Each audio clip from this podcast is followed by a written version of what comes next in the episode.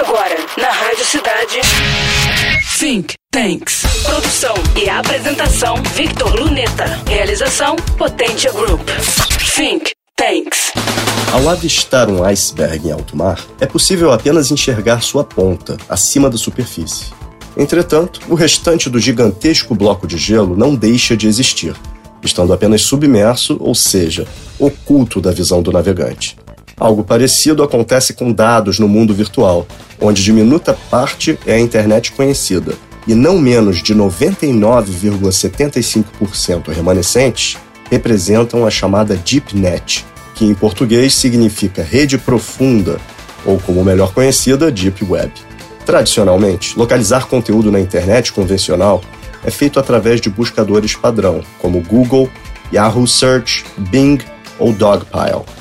Mas não se engane, existem muitos outros. E embora cada um com objetivos mais ou menos especializados, todos funcionam aproximadamente da mesma forma.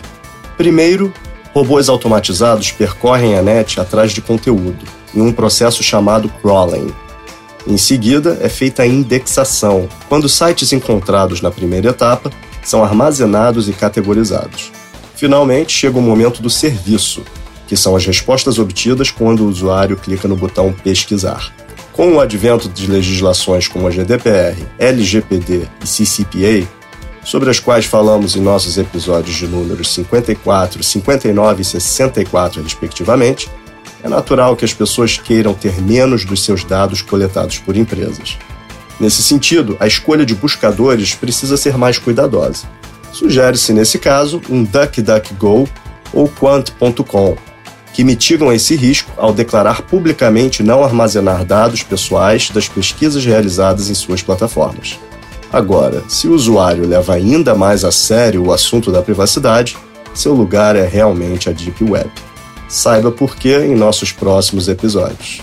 Fique mais seguro ouvindo nosso programa semanal na Rádio Cidade.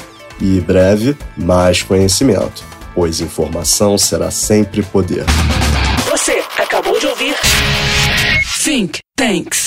Produção e apresentação: Victor Luneta. Realização: Potência Group. Think Tanks.